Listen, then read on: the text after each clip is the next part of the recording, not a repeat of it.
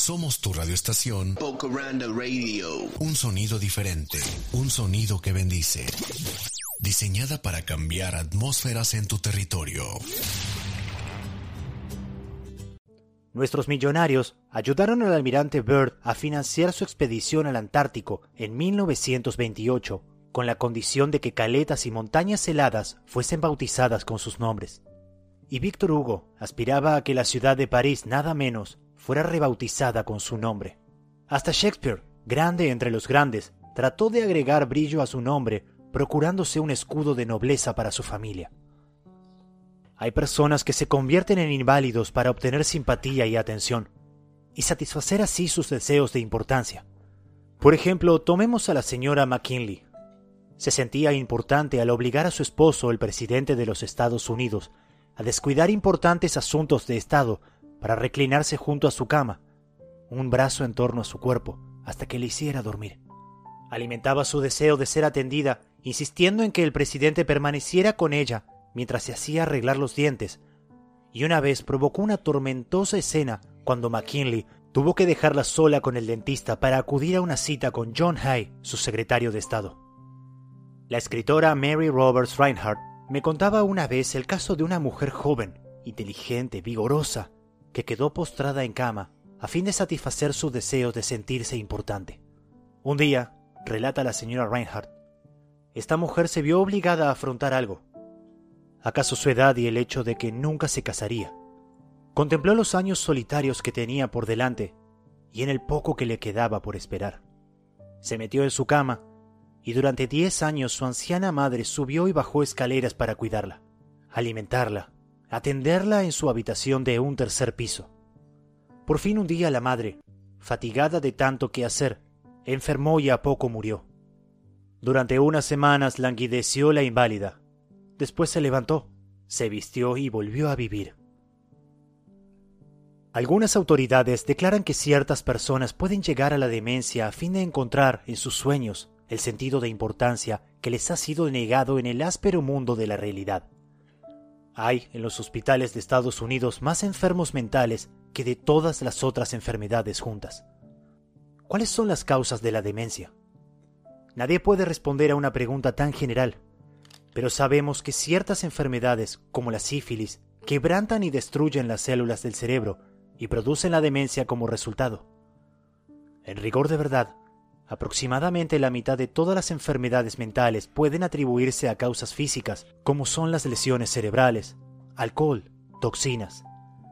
Pero la otra mitad, y esto es lo terrible, la otra mitad de la gente que pierde la cordura no sufre al parecer ninguna lesión en las células cerebrales. En las autopsias, cuando se estudian sus tejidos cerebrales con los más poderosos microscopios, se los encuentra tan sanos como los de un cerebro normal. ¿Por qué enloquecen estas personas? Yo hice recientemente esta pregunta al médico jefe de uno de nuestros más importantes hospicios.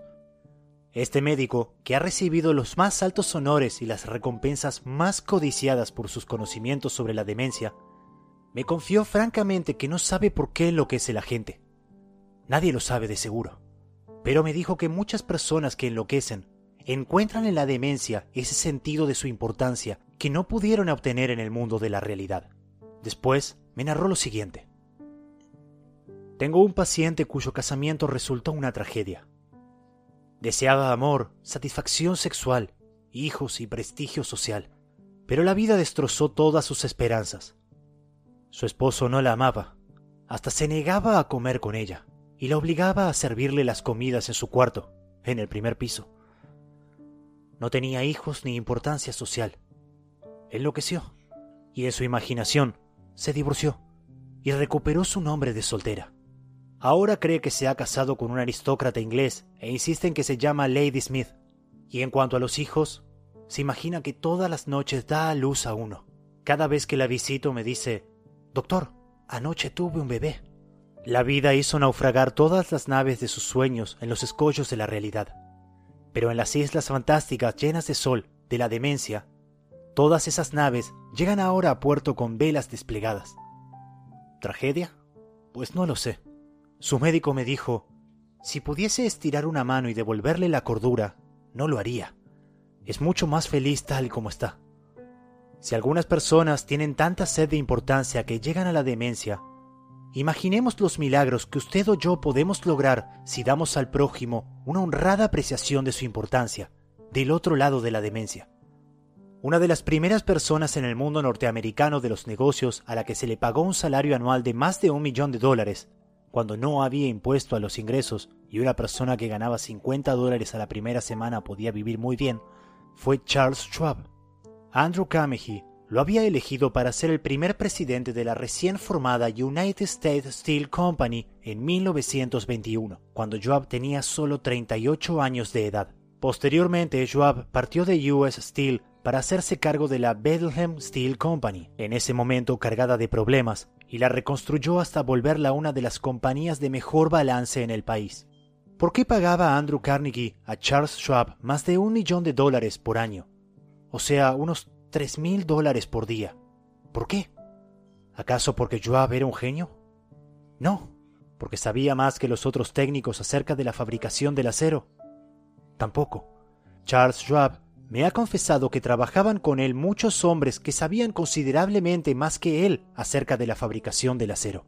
Schwab aseguraba que se le pagaba ese sueldo sobre todo por su capacidad para tratar con la gente. Le pregunté cómo hacía.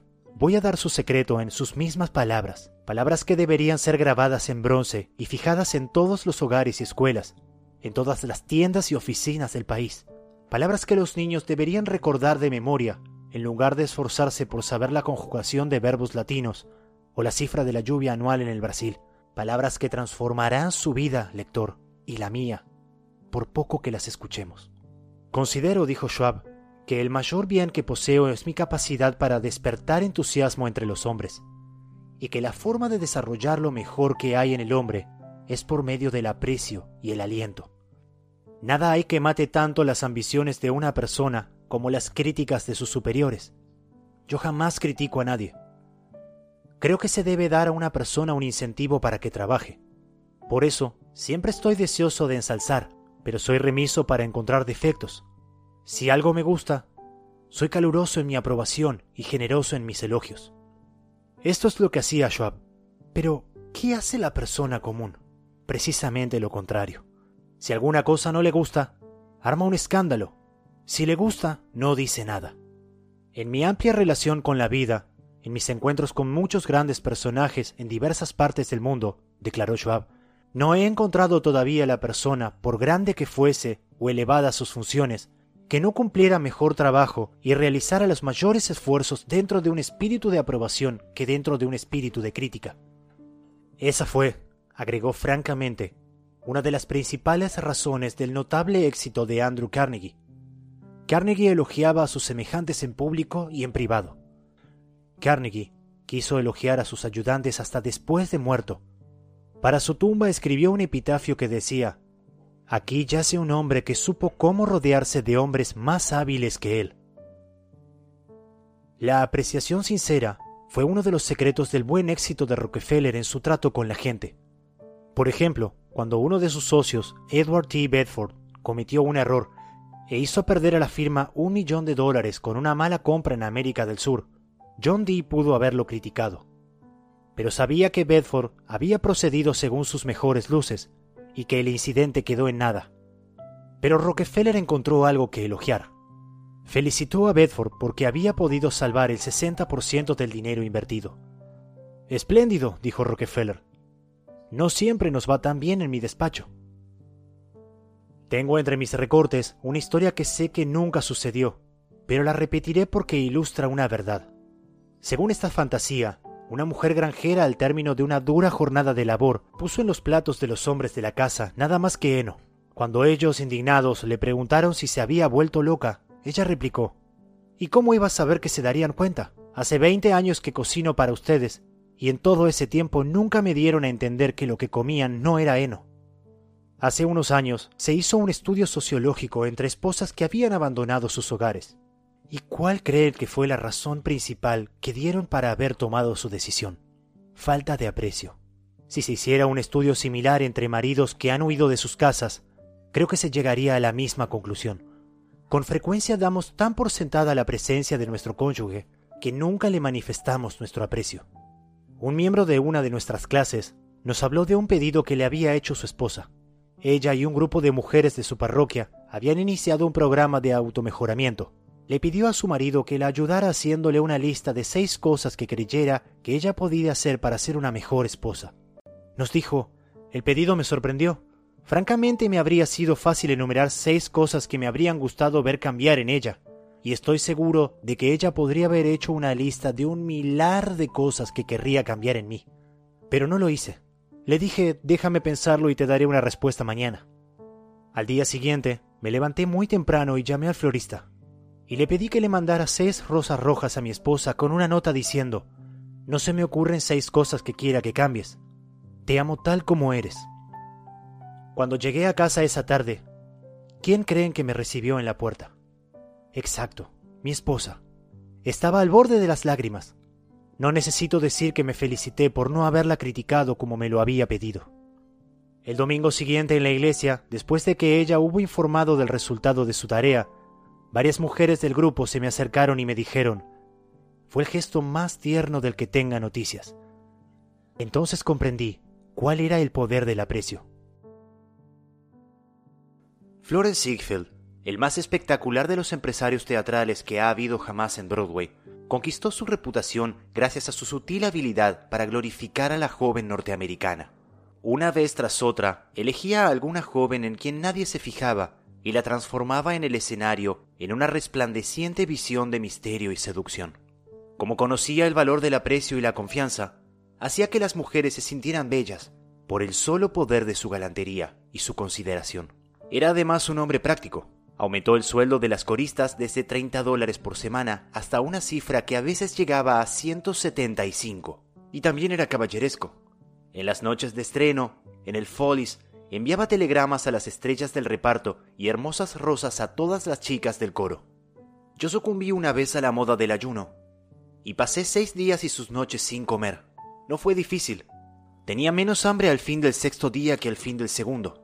Pero yo y usted conocemos personas que pensarían haber cometido un crimen si dejaran a sus familias o a sus empleados seis días sin comer, pero lo dejan estar seis días y seis semanas, y a veces sesenta años, sin darles jamás una muestra calurosa de esa apreciación que anhelan casi tanto como anhelan el alimento. Cuando Alfred Lund, uno de los grandes actores de su época, desempeñó el papel principal en Reunión de Viena, declaró, Nada hay que yo necesite tanto como alimento para mi propia estima. Alimentamos los cuerpos de nuestros hijos y amigos y empleados, pero raras veces alimentamos su propia estima.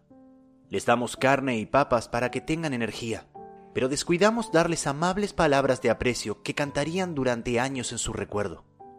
Paul Harvey, en una de sus transmisiones radiales, El resto de la historia, cuenta cómo una apreciación sincera puede cambiar la vida de una persona. Contó que años atrás, un maestro de Detroit le pidió a Steve Morris que lo ayudara a encontrar un ratoncito que se había escapado en un aula de clases. El maestro apreciaba el hecho de que la naturaleza le había dado a Stevie algo que ningún otro alumno tenía. La naturaleza le había dado a Stevie un notable par de oídos para compensar la ceguera de sus ojos. Pero esta fue la primera ocasión que Stevie sintió que se apreciaba la fineza de su oído. Ahora, años después, dice que ese acto de aprecio fue el comienzo de una nueva vida. Desde aquel entonces, desarrolló su don del oído hasta volverse, bajo el nombre artístico de Stevie Wonder, uno de los grandes músicos populares de la década de 1970. Algunos lectores están diciendo ahora mismo, al leer estas líneas, cosas viejas, elogios, adulación. Yo ya he hecho la prueba, no da resultado al menos con personas inteligentes. Es claro que la adulación no da resultados con la gente que discierne. Es algo hueco, egoísta y poco sincero. Su empleo debe conducir al fracaso, y así ocurre generalmente. Aunque no faltan personas tan hambrientas, tan sedientas de que se les muestre aprecio, que tragan cualquier cosa, así como un hombre hambriento puede comer hierbas y lombrices. Hasta la reina Victoria era susceptible a la adulación. El primer ministro Benjamin Disraeli confesó que cuando trataba con la reina empleaba abundantemente esa adulación. Pero Disraeli era uno de los hombres más corteses, diestros y capaces que han gobernado jamás el extenso imperio británico. Era un genio. Lo que para él daba resultados quizás no lo dé para usted o para mí, A la larga, la adulación hace más mal que bien. La adulación es falsa, y como el dinero falso, nos pone eventualmente en aprietos si queremos hacerla circular. La diferencia entre la apreciación y la adulación es muy sencilla. Una es sincera y la otra no. Una procede del corazón, la otra sale de la boca. Una es alturista, la otra egoísta. Una despierta la admiración universal, la otra es universalmente condenada. Hace poco vi un busto del general Obregón en el Palacio de Chapultepec, en México. Bajo el busto estaban grabadas estas sabias palabras de la filosofía del general Obregón. No temas a los enemigos que te atacan, teme a los amigos que te adulan. No, no, no, no recomiendo la adulación, lejos de ello. Hablo de una nueva forma de vivir, permítaseme repetirlo. Hablo de una nueva forma de vivir. El rey Jorge V tenía un juego de seis máximas en las paredes de su estudio en el Palacio de Buckingham. Una de esas máximas rezaba, Enséñame a no hacer ni recibir elogios baratos. Eso es la adulación. Elogio barato. Una vez leí una definición de la adulación que vale la pena reproducir. Adular es decir a la otra persona lo que se piensa de uno mismo. Emplea el lenguaje que quieras, dijo Ralph Waldo Emerson, y nunca más podrás expresar sino lo que eres. Si lo que debiéramos hacer fuera solo emplear la adulación, el mundo entero aprendería a hacerlo enseguida y todos seríamos peritos en relaciones humanas. Cuando no estamos dedicados a pensar acerca de algún problema específico, solemos pasar el 95% de nuestro tiempo pensando en nosotros mismos. Pero si dejamos de pensar en nosotros mismos por un rato y comenzamos a pensar en las buenas cualidades del prójimo, no tendremos que recurrir a la adulación, tan barata y tan falsa, que se la conoce apenas sale de los labios. Una de las virtudes más descuidadas de nuestra existencia cotidiana es la apreciación.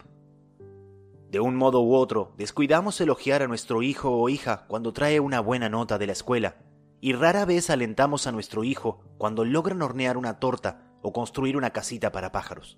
Nada les agrada más a los niños que esta especie de interés y aprobación de sus padres. La próxima vez que usted disfrute de una buena cena en su club, mándele sus felicitaciones al chef y cuando un vendedor fatigado le muestre una cortesía inusual, no deje de agradecerla. Todo sacerdote, conferencista u orador público sabe lo descorazonador que resulta entregarse a un público y no recibir de éste ningún comentario apreciativo. Y lo que se aplica a profesionales se aplica doblemente a obreros en oficinas, negocios y talleres, y entre nuestras familias y amigos. En nuestras relaciones interpersonales Nunca deberíamos olvidar que todos nuestros interlocutores son seres humanos y como tales hambrientos de apreciación. Es la ternura legal que disfrutan todas las almas. Trate de dejar un rastro de pequeñas chispas de gratitud en sus jornadas. Le sorprenderá ver cómo encienden pequeñas llamas de amistad que vuelven a brillar en su próxima visita. Pamela Dunham, de New Fairfield, Connecticut, tenía entre las responsabilidades de su empleo la supervisión de un peón de limpieza que estaba haciendo un trabajo muy deficiente. Los otros empleados se burlaban de este joven y descuidaban especialmente la limpieza de las instalaciones para demostrar qué mal hacía su trabajo. Las cosas habían llegado a un punto en que había empezado a perderse el tiempo productivo. Pamela probó varios modos de motivar a esta persona, sin éxito.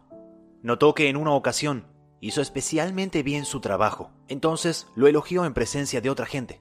A partir de ahí, el trabajo empezó a mejorar, y muy pronto el joven cumplía eficientemente con sus tareas. Hoy en día hace un excelente trabajo y recibe el aprecio y reconocimiento que merece. La apreciación honesta logró resultados allí, donde la crítica y el ridículo habían fallado. Herir a la gente no solo no la cambia, sino que es una tarea que nadie nos agradecerá. Hay un viejo dicho que yo he escrito en una hoja y pegado en el espejo del baño, donde lo veo todos los días. Pasaré una sola vez por este camino, de modo que cualquier bien que pueda hacer, o cualquier cortesía que pueda tener para con cualquier ser humano, que sea ahora. No la dejaré para mañana, ni la olvidaré, porque nunca más volveré a pasar por aquí. Emerson dijo, Todo hombre que conozco es superior a mí en algún sentido. En ese sentido, aprendo de él. Si así sucedía con Emerson, ¿no es probable que lo mismo sea cien veces más cierto en su caso o en el mío? Dejemos de pensar en nuestras relaciones y nuestras necesidades. Tratemos de pensar en las buenas cualidades de la otra persona. Olvidemos entonces la adulación.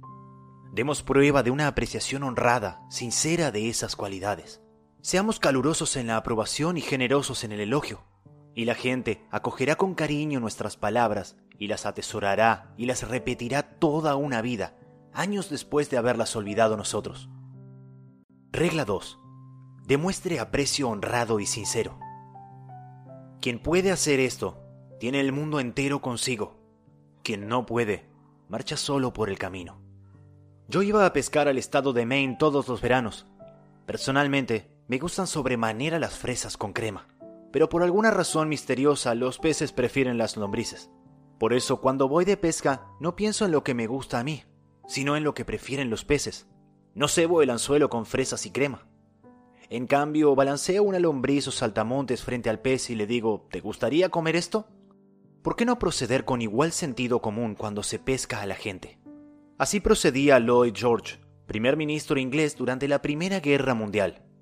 Cuando alguien le preguntó cómo había conseguido continuar en el poder después de que todos los demás jefes de la guerra, Wilson, Orlando, Clemenceau, habían desaparecido en el olvido, respondió que si se podía atribuir su permanencia en la cumbre a alguna cosa, era probablemente el hecho de que había aprendido que era necesario poner en el anzuelo el cebo capaz de satisfacer al pez. ¿Por qué hablar de lo que necesitamos o deseamos? Eso es infantil. Absurdo. Claro está que a usted le interesa lo que necesita o desea. Eso le interesa eternamente. Pero a nadie más le interesa. Los demás son como usted o como yo. Les interesa lo que ellos desean o necesitan. De modo que el único medio de que disponemos para influir sobre el prójimo es hablar acerca de lo que él quiere y demostrarle cómo conseguirlo. Recuerde esa frase mañana cuando trate de lograr que alguien haga algo. Si, por ejemplo, no quiere que su hijo fume, no le predique y no hable de lo que usted quiere. Muéstrele, en cambio, que los cigarrillos pueden impedirle formar parte del equipo deportivo del colegio o ganar la carrera de 100 metros. Es bueno recordar esto, ya sea que se trate con niños o con terneros o con monos. Por ejemplo, Ralph Waldo Emerson y su hijo trataron un día de meter un ternero en el establo pero cometieron el error común de pensar solamente en lo que querían ellos. Emerson empujaba y su hijo tironeaba, pero el ternero hacía como ellos, pensaba solamente en lo que quería, apiezó las patas y se negó empecinadamente a salir del prado. Una criada irlandesa vio la dificultad en que estaban sus amos. No era capaz de escribir ensayos ni libros, pero, al menos en esta ocasión, mostró más sentido común que Emerson. Pensó lo que quería el ternero puso un dedo maternal en la boca del ternero y lo dejó que chupara y chupara mientras lo conducía lentamente al establo. Todos los actos que ha realizado usted desde que nació se deben a que quería algo. Y aquella vez que entregó una donación a la Cruz Roja, no es una excepción a la regla. Hizo esa donación a la Cruz Roja porque quería prestar ayuda, porque quería realizar un acto hermoso, alturista, divino. Por cuanto lo has hecho para uno de los menores de este, mi rebaño, lo has hecho para mí. Si no hubiera querido usted alentar ese sentimiento más de lo que quería guardar el dinero, no habría hecho la contribución. Es claro que puede haberla efectuado porque le avergonzaba negarse o porque un cliente le pidió que la hiciera. Pero lo cierto es que la hizo porque quería algo. El profesor Henry A. Overstreet, en su ilustrativo libro Influenciando el comportamiento humano, dice, la acción surge de lo que deseamos fundamentalmente y el mejor consejo que puede darse a los que pretenden ser persuasivos, ya sea en los negocios, en el hogar, en la escuela o en la política, es este. Primero despertar en la otra persona un franco deseo. Quien puede hacerlo tiene el mundo entero consigo. Pero quien no puede, marcha solo por el camino. Andrew Carnegie, el pequeñuelo escocés empobrecido que comenzó a trabajar con una paga de dos centavos por hora y finalmente donó 365 millones de dólares, aprendió en sus primeros años que el único medio de influir sobre la gente es hablar acerca de lo que el otro quiere. Fue a la escuela durante cuatro años solamente y sin embargo aprendió a tratar con los demás. Para ilustrar, su cuñada se hallaba preocupadísima por sus dos hijos que estudiaban en Yale, pues tan preocupados estaban en sus cosas que no escribían a casa y no prestaban atención a las frenéticas cartas de la madre. Carnegie ofreció apostar 5 dólares a que conseguiría una respuesta a vuelta de correo, sin pedirla siquiera. Alguien aceptó el reto. Carnegie escribió entonces a sus sobrinos una carta chacotona, en la que mencionaba como al pasar, en una postdata, el envío de 5 dólares para cada sobrino. Pero no adjuntó el dinero. A vuelta de correo, llegaron respuestas que agradecían al querido tío Andrew su atenta carta. Y ya sabe usted el resto. Otro ejemplo de persuasión proviene de Stan Novak, de Cleveland, Ohio, un participante de nuestro curso. Una noche, Stan volvió a casa del trabajo. Encontró a su hijo menor Tim pataleando y gritando en el piso de la sala. Al día siguiente debía empezar el jardín de infantes y ahora protestaba diciendo que no iría. La reacción normal de Stan habría sido ordenarle al niño que fuera a su cuarto y recomendarle que se hiciera la idea de ir de todos modos. No le habría dejado alternativa. Pero al reconocer que esto no ayudaría a Tim a iniciar con la mejor disposición su carrera escolar, Stan se detuvo a pensar, si yo fuera Tim, ¿qué podría gustarme en el jardín de infantes? Junto con su esposa, hicieron una lista de todas las cosas divertidas que haría Tim, como pintar con los dedos, cantar canciones, jugar con nuevos amigos, etc. Después pasó a la acción. Todos empezamos a pintar con los dedos en la mesa de la cocina. Mi esposa Lil, mi otro hijo Bob y yo mismo y nos divertimos mucho. Al poco rato asomó Tim a espiar. De inmediato nos rogó que lo dejáramos participar. Oh, no, tienes que ir al jardín de infantes a aprender a pintar con los dedos. Con todo el entusiasmo que pude reunir, seguí adelante con la lista, hablándole en términos que pudiera entender, explicándole todo lo bueno que haría en el jardín de infantes. A la mañana siguiente, fui el primero en levantarme. Bajé y encontré a Tim profundamente dormido en el sillón de la sala. ¿Qué estás haciendo aquí? le pregunté. Estoy esperando para ir al jardín de infantes. No quiero llegar tarde. El entusiasmo de toda la familia había despertado en Tim la ansiedad para iniciar las clases, mucho más de lo que podría haberlo hecho la más persuasiva de las conversaciones. Mañana querrá usted persuadir a alguien de que haga algo. Antes de hablar, haga una pausa y pregúntese, ¿cómo puedo lograr que quiera hacerlo? Esa pregunta impedirá que nos lancemos impetuosamente a hablar inútilmente de todos nuestros deseos. En una época yo arrendaba el gran salón de baile de cierto hotel de Nueva York, 20 noches por temporada, a fin de realizar una serie de conferencias. Al comenzar una temporada, se me informó repentinamente que tendría que pagar casi el triple de alquiler. Esa noticia me llegó después de impresas y distribuidas las entradas, y hechos todos los anuncios. Naturalmente yo no quería pagar ese aumento, pero ¿De qué me valdría hablar a la gerencia del hotel de lo que yo quería? Solo les interesaba lo que querían ellos. Un par de días más tarde fui a ver al gerente. Quedé algo sorprendido cuando recibí su carta, dije. Pero no me quejo.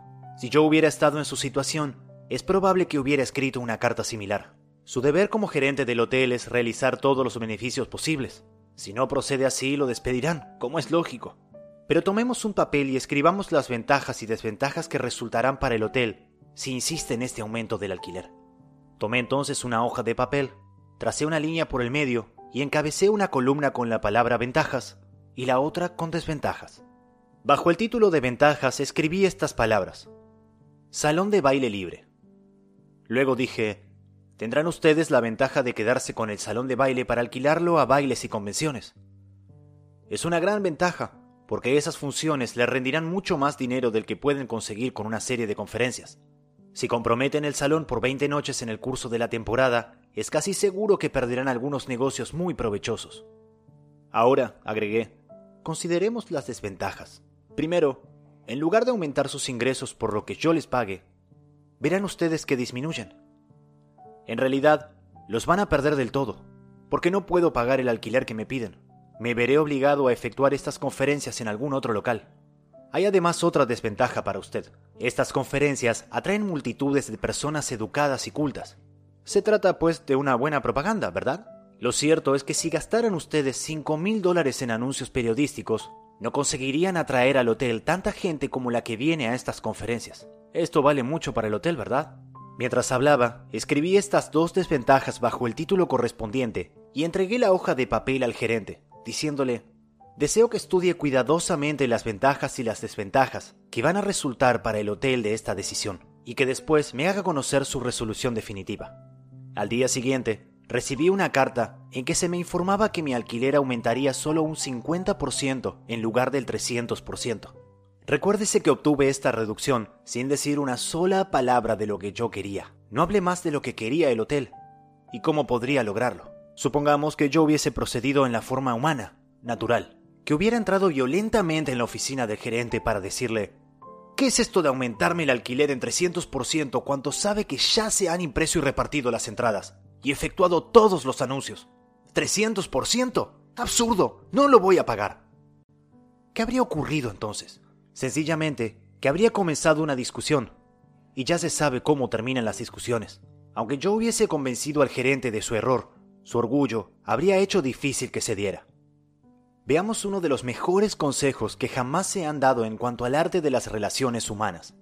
Si hay un secreto del éxito, dijo Henry Ford, reside en la capacidad para apreciar el punto de vista del prójimo y ver las cosas desde ese punto de vista, así como del propio. Tan bueno es el consejo que quiero repetirlo. Si hay un secreto del éxito, reside en la capacidad para apreciar el punto de vista del prójimo y ver las cosas desde ese punto de vista, así como del propio.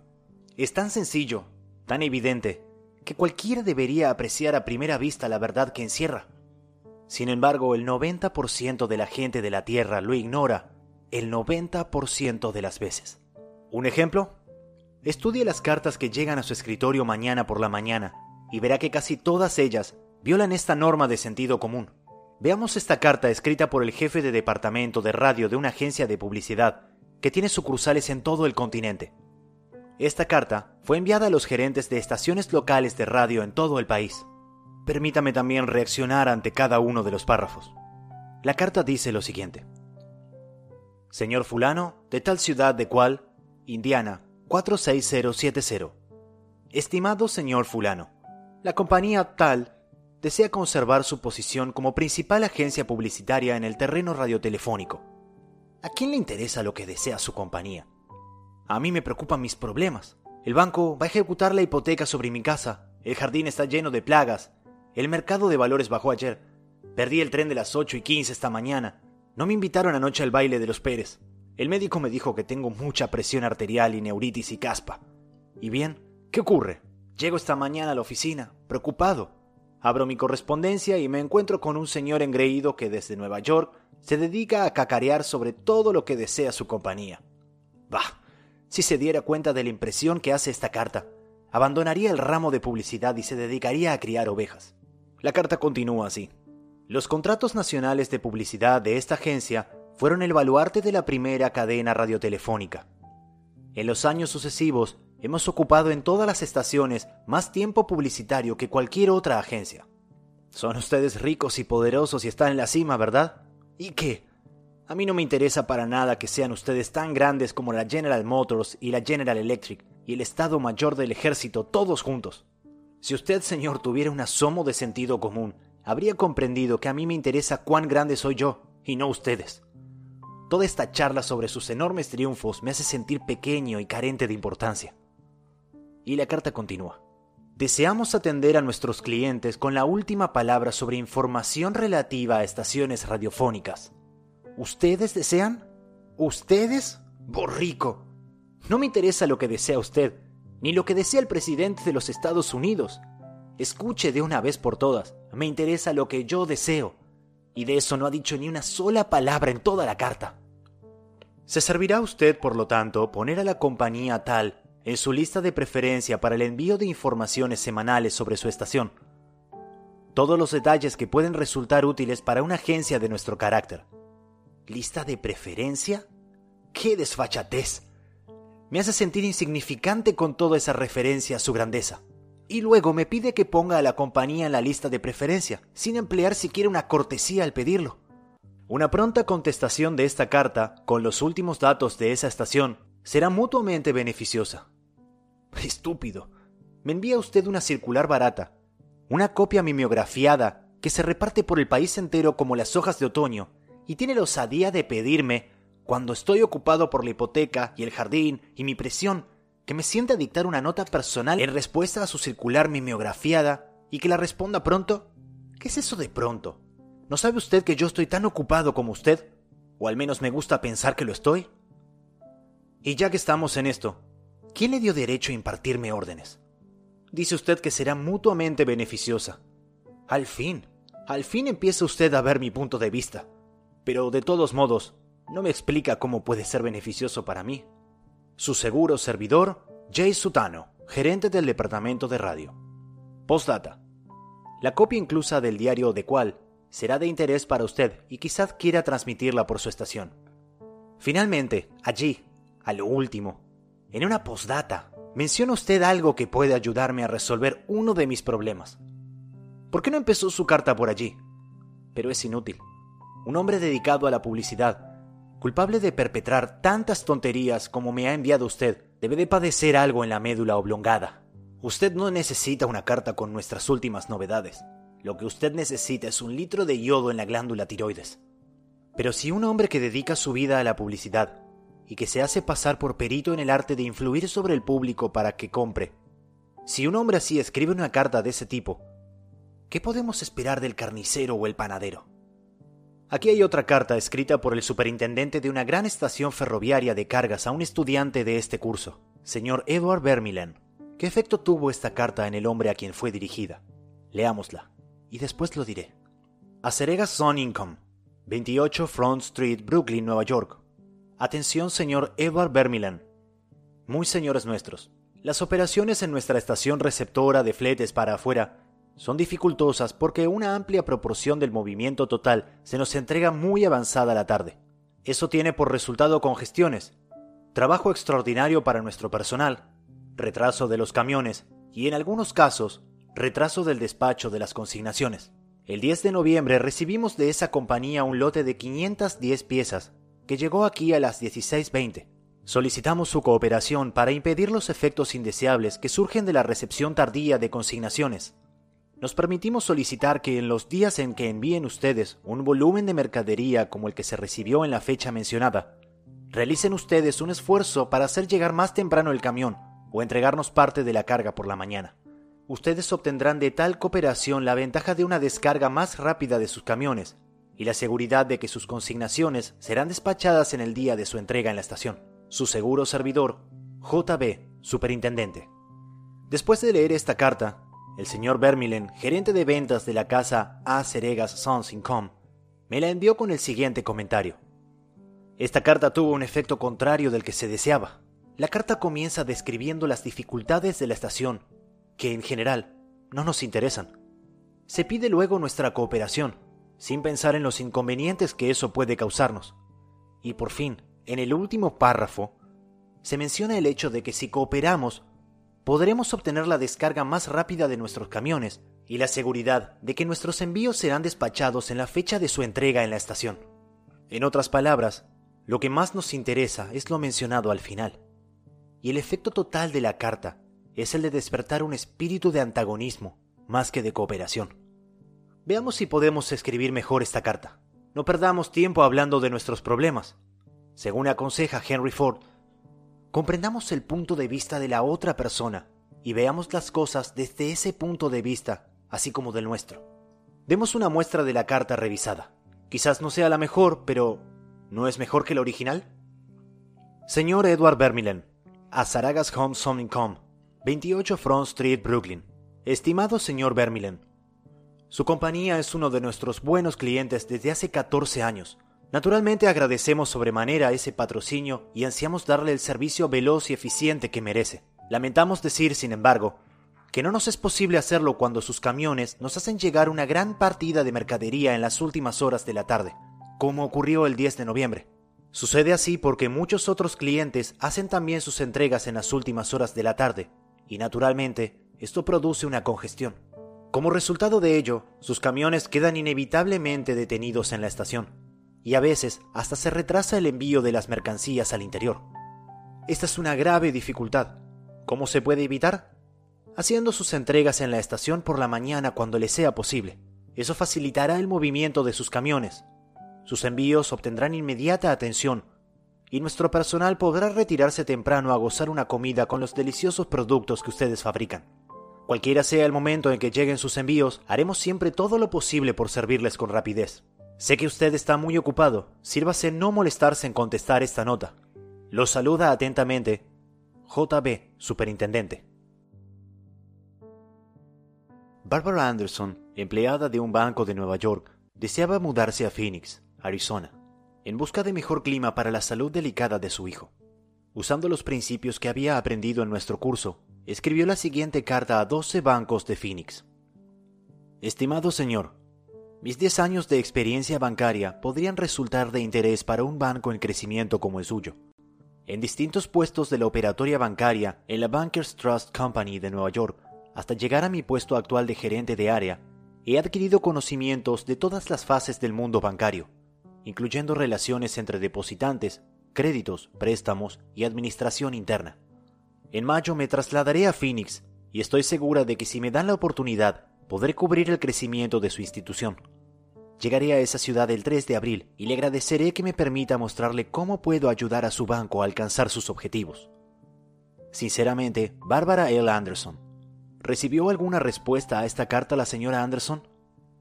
Once de los doce bancos la invitaron a presentarse para una entrevista y posteriormente tuvo para elegir entre diversas ofertas de empleo. ¿Por qué? Porque la señora Anderson no les comunicó lo que ella quería. Les escribió exclusivamente sobre cómo podía serles de utilidad a ellos. Se concentró en los deseos de los bancos, no en los suyos. Miles de vendedores recorren hoy las calles, cansados, decepcionados, sin buena paga. ¿Por qué? porque solo piensan en lo que ellos quieren. No comprenden que ni usted ni yo queremos comprar nada. Si quisiéramos, saldríamos a comprarlo. Pero a usted y a mí nos interesa siempre resolver nuestros problemas. Y si un vendedor puede demostrarnos que sus servicios o sus productos nos ayudarán a resolver nuestros problemas, no tendrá que esforzarse para vendernos nada. Ya lo compraremos nosotros. Y un cliente desea creer que él es quien compra, no que hay quien le vende. Sin embargo, muchos hombres se pasan la vida como corredores de venta, sin ver las cosas desde el punto de vista del cliente. Por ejemplo, yo viví durante muchos años en Forest Hills, pequeña comunidad de casas particulares en el centro de distrito de Nueva York.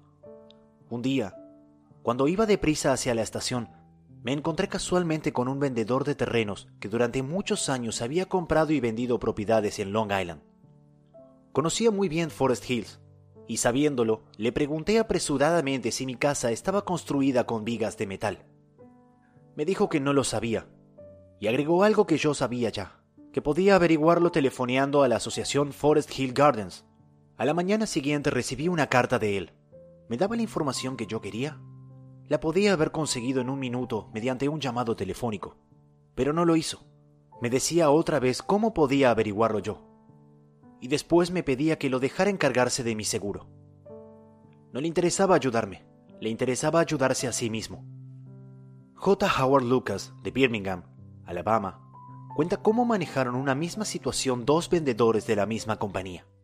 Hace varios años, yo estaba en el equipo de administración de una pequeña compañía. Teníamos cerca las oficinas distritales de una gran compañía de seguros. Sus agentes tenían asignados territorios y nuestra compañía estaba encomendada a dos agentes, a los que llamaré Carl y John. Una mañana apareció Carl en nuestra oficina y mencionó, al pasar, que su compañía había introducido un nuevo seguro de vida para ejecutivos, y creía que podría interesarnos, por lo que volvería cuando tuviera más información al respecto. El mismo día nos vio John en la calle cuando volvíamos de almorzar y gritó, ¡Hey, Lucas! ¡Esperen! Tengo una gran noticia para ustedes. Corrió hacia nosotros y muy excitado, nos habló de un nuevo seguro de vida que su compañía había puesto en actividad ese mismo día. Era el mismo que había mencionado Carla al pasar. Nos había reservado las tres primeras planillas que habían llegado. Nos hizo un esbozo del sistema y terminó diciendo, Este seguro es algo tan novedoso que mañana haré venir a alguien de la oficina central a que lo explique. Mientras tanto, llenemos y firmemos estas planillas. Así él tendrá material más sólido para dar sus explicaciones.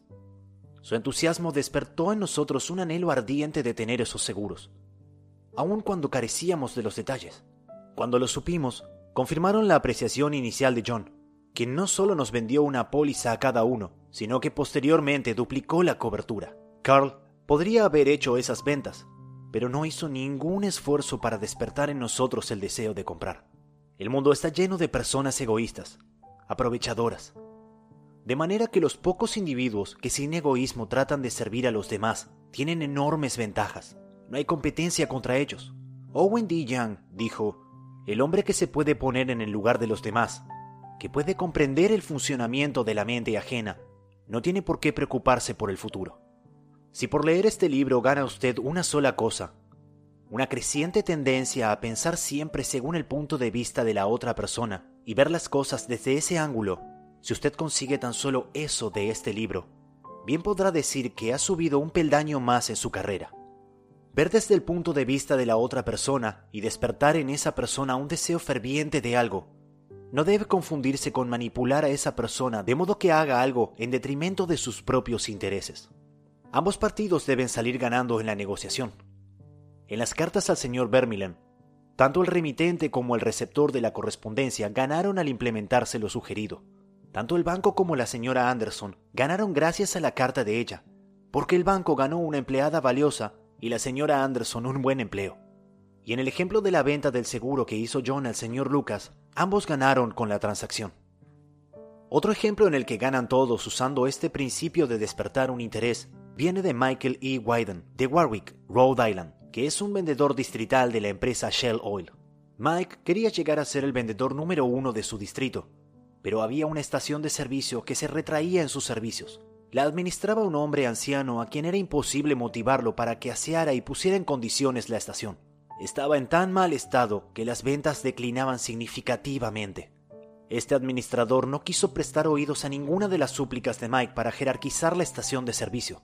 Después de muchas exhortaciones y discusiones privadas, en ninguna de las cuales obtuvo el menor resultado, Mike decidió invitar al anciano a visitar la estación de servicio Shell más nueva del territorio. El hombre quedó tan impresionado por las instalaciones de la nueva estación que cuando Mike lo visitó la vez siguiente, la suya estaba limpia, pintada y las ventas habían vuelto a subir. Esto le permitió a Mike alcanzar su tan ansiado puesto número uno en su distrito. Todas las súplicas habían fallado, pero al despertar un anhelo en el administrador, al mostrarle una estación de servicio moderna, logró su objetivo y ambos se beneficiaron. Casi todos los hombres van al colegio y aprenden a leer a Virgilio, y a dominar los misterios del cálculo sin descubrir jamás cómo funciona su mente. Por ejemplo, yo daba una vez un curso sobre oratoria para los jóvenes graduados en diversos colegios que entraban como empleados de la empresa Carrier Corporation, la organización que refrigera edificios y que instala aire acondicionado en todas partes. Uno de los estudiantes quiso persuadir a los demás de que jugaran al básquetbol, y este fue más o menos su argumento. Quiero que ustedes vengan a jugar al básquetbol. Me gusta jugar, pero las últimas veces que fui al gimnasio no había bastantes muchachos para organizar un partido. Dos o tres nos pusimos a arrojarnos la pelota uno al otro y quedé con un ojo negro. Deseo que ustedes vengan conmigo mañana por la noche. Quiero jugar al básquetbol. ¿Habló acaso de lo que querían los demás? A nadie le gusta ir a un gimnasio al que nadie va, ¿verdad? Los otros no se interesaban por lo que deseaba este mozo y no querían salir con un ojo negro. ¿Pudo haber demostrado que al ir al gimnasio los demás obtendrían algo que querían? Es claro, más actividad, mejor apetito, cerebro más despejado, diversión. Repitamos el sabio consejo del profesor Overstreet. Primero, despertar en la otra persona un franco deseo. Quien puede hacerlo, tiene al mundo entero consigo. Quien no puede, marcha solo por el camino. Uno de los estudiantes que asistía a mi curso se hallaba preocupado por su hijito. El niño estaba muy flaco y se negaba a comer lo debido. Los padres recurrían al método acostumbrado. Lo regañaban y retaban. Mamita quiere que comas esto y aquello. Papito quiere que crezcas y que seas un hombre. Pero el niño no presta atención alguna a estas requisitorias. Quien tenga un adarme de sentido común no puede esperar que un niño de tres años reaccione según el punto de vista de un padre, que tiene treinta. Pero era eso precisamente lo que esperaba el padre. Resultaba absurdo. Por fin lo comprendió y se dijo, ¿qué quiere este niño? ¿Cómo puedo vincular lo que yo quiero con lo que quiere él? Era fácil, una vez que se puso a pensar.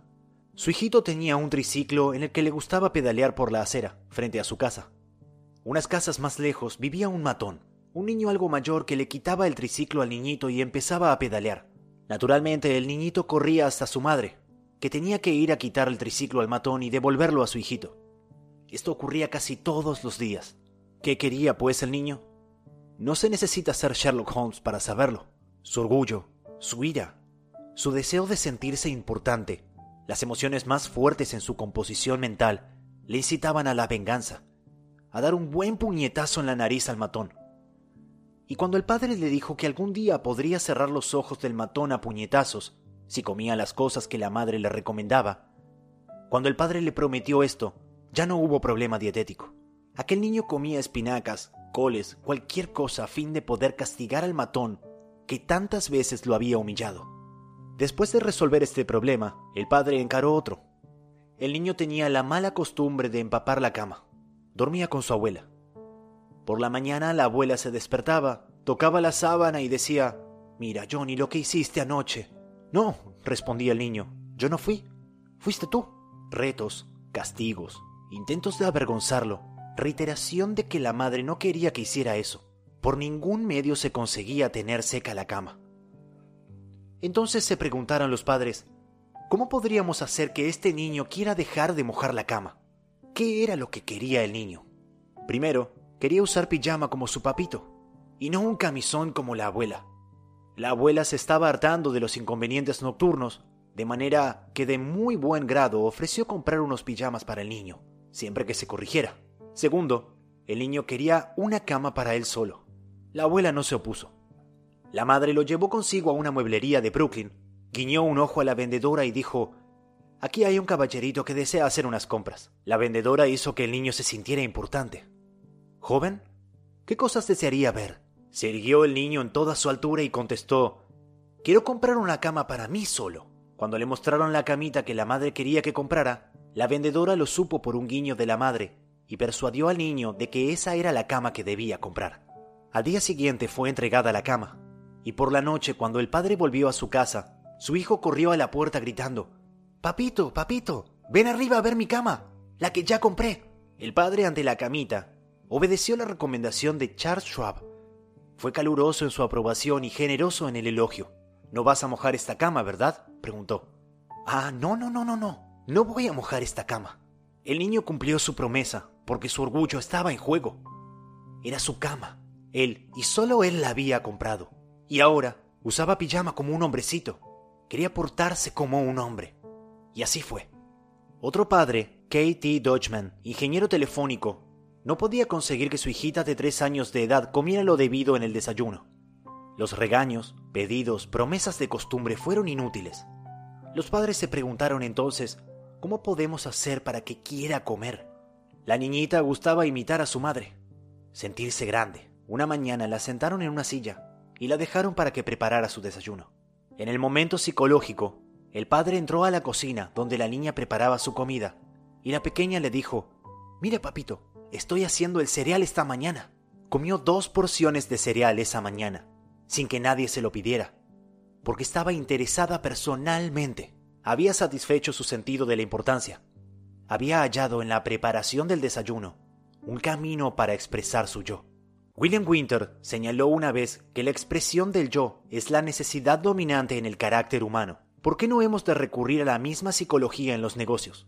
Cuando tenemos una idea brillante, en lugar de hacer que la otra persona piense que es nuestra, ¿por qué no dejarle que prepare esa idea por sí mismo? Como preparó el desayuno aquella niñita. Entonces, considerará que esa idea es suya, le gustará, y quizás se sirva dos porciones. Recordemos, primero, despertar en el prójimo un franco deseo. Quien puede hacerlo, tiene al mundo entero consigo. Quien no puede, marcha solo por el camino. Regla 3 despierte en los demás un deseo vehemente. En pocas palabras, técnicas fundamentales para tratar con el prójimo. Regla 1. No critique, no condene, ni se queje. Regla 2. Demuestre aprecio honrado y sincero. Regla 3. Despierte en los demás un deseo vehemente. Segunda parte. Seis maneras de agradar a los demás. 1. Haga esto y será bienvenido en todas partes. ¿Por qué hay que leer este libro para saber cómo ganar amigos? ¿Por qué no estudiar la técnica del más grande conquistador de amigos que ha conocido jamás el mundo? ¿Quién es? Tal vez lo encuentre usted mañana por la calle. Cuando esté a cinco metros de él, le verá agitar la cola. Si se detiene usted a acariciarlo, saltará como enloquecido para mostrarle lo mucho que lo quiere. Y usted sabe que detrás de esa muestra de afecto no hay motivos, no quiere venderle un terreno, ni una póliza de seguro, ni quiere casarse con usted. ¿Se ha detenido alguna vez a pensar que el perro es el único animal que no tiene que trabajar para ganarse el sustento? La gallina tiene que poner huevos, la vaca dar leche y el canario cantar, pero el perro se gana la vida solo con demostrar su cariño por el dueño. Cuando yo tenía cinco años, mi padre compró un cachorro de pelo amarillo por 50 centavos. Fue la alegría y la luz de mi niñez. Todas las tardes, a las cuatro y media, se sentaba frente a mi casa, mirando fijamente el camino con sus hermosos ojos. Y tan pronto como oía mi voz o me veía venir agitando mi lata de comida entre los árboles, salía disparado como una bala. Corría sin aliento colina arriba para recibirme con brincos de júbilo y ladridos de puro éxtasis. Tippy fue mi constante compañero durante cinco años. Por fin, una noche trágica, jamás lo olvidaré, murió a tres metros de mi cabeza. Murió alcanzado por un rayo. La muerte de Tippy fue la tragedia de mi niñez. Tippy nunca leyó un libro de psicología. No lo necesitaba. Sabía por algún instinto divino que usted puede ganar más amigos en dos meses interesándose de verdad en los demás que los que se pueden ganar en dos años cuando se trata de interesar a los demás en uno mismo. Permítame repetir la idea. Se pueden ganar más amigos en dos meses si se interesa uno en los demás que los que se ganarían en dos años si se hace que los demás se interesen por uno. Pero usted y yo conocemos personas que van a los tumbos por la vida porque tratan de forzar a los demás a que se interesen por ellas. Es claro que eso no rinde resultado. Los demás no se interesan en usted, ni se interesan en mí. Se interesan en sí mismas, mañana, tarde y noche. La compañía telefónica de Nueva York realizó un detallado estudio de las conversaciones por teléfono y comprobó cuál es la palabra que se usa con mayor frecuencia en ellas. Sí, ya ha adivinado usted, es el pronombre personal yo. Fue empleado 3.990 veces en 500 conversaciones telefónicas. Yo, yo, yo, yo. Cuando usted mira la fotografía de un grupo en que está usted, ¿a quién mira primero? Si nos limitamos a tratar de impresionar a la gente y de hacer que se interese por nosotros, no tendríamos jamás amigos verdaderos, sinceros. Los amigos, los amigos leales, no se logran de esa manera. Napoleón lo intentó, y en su último encuentro con Josefina, dijo, Josefina, he tenido tanta fortuna como cualquiera en este mundo, y sin embargo, en esta hora, eres tú la única persona de la tierra en quien puedo confiar. Y los historiadores dudan que pudiera confiar aún en ella. Alfred Adler, el famoso psicólogo vienés, escribió un libro titulado ¿Qué debe significar la vida para usted? En este libro dice así, el individuo que no se interesa por sus semejantes es quien tiene las mayores dificultades en la vida y causa las mayores heridas a los demás. De esos individuos surgen los fracasos humanos. Es posible leer veintenas de eruditos tomos sobre psicología sin llegar a una declaración más significativa para usted o para mí.